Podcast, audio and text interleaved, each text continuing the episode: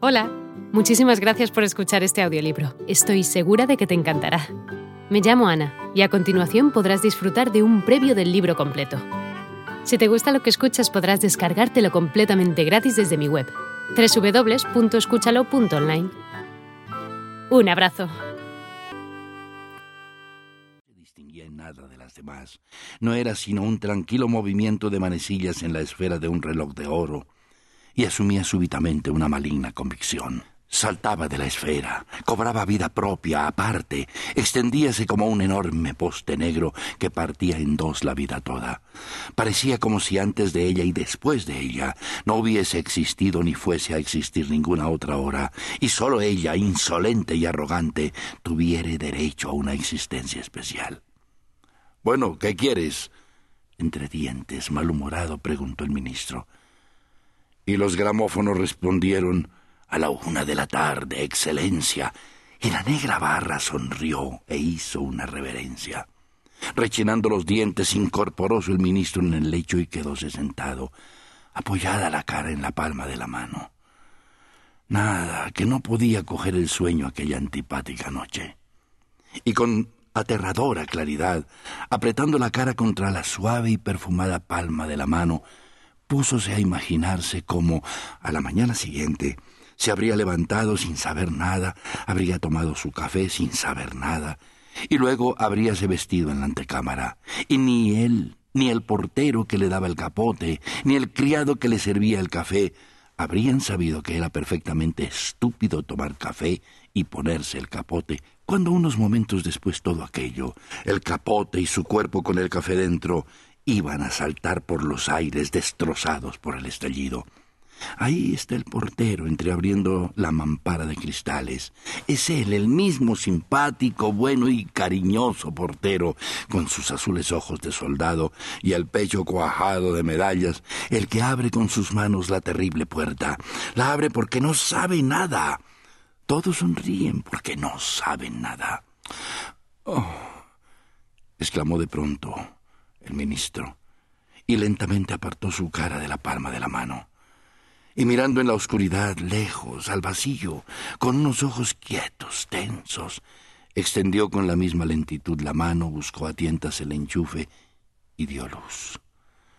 Luego se levantó y sin calzarse las zapatillas, descalzo sobre la alfombra, dióse la vuelta a aquella alcoba extraña. Atinó con otro enchufe en la pared y dio también luz.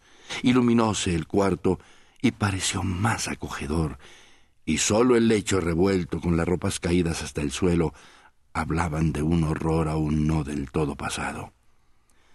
En ropas menores, con la barba revuelta por efecto de sus intranquilos movimientos, con malhumorados ojos, semejaba el ministro cualquier viejo enfadado, aquejado de insomnio y asma. Parecía cual si lo hubiese desnudado la muerte que los hombres le tenían de parada, despojándole de lujo y la sugestiva magnificencia que le rodeaban.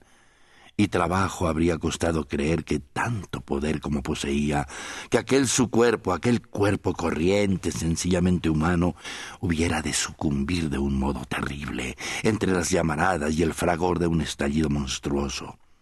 Sin vestirse, sin sentir frío, sentóse en la primera silla que halló a mano. Pasóse la mano por la revuelta barba y ensimismado en profunda y tranquila cavilosidad, clavó la vista en el desconocido artesonado del techo. He ahí de lo que se trataba. He ahí la causa de sus temores y agitación.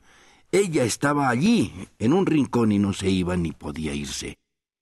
Imbéciles, dijo con desprecio y énfasis. Imbéciles, repitió más alto y volvió la cara hacia la puerta para que los aludidos lo oyeran. Y los aludidos eran los mismos que momentos antes llamara buenos chicos y quien en una efusión cordial le refiriera los pormenores del atentado proyectado. Sintióse tan ligero y a gusto como si alguien le hubiese dicho que era completamente inmortal y no había morirse nunca, y sintiéndose de nuevo fuerte e inteligente en medio de aquella manada de imbéciles que tan aturdidamente y con tanto descaro penetraban en el secreto de lo inminente, quedóse pensando en la felicidad de la ignorancia, de pesados pensamientos del hombre viejo, enfermo y muy corrido. Ningún ser viviente, ni hombre ni animal, debe saber el día y la hora de su muerte.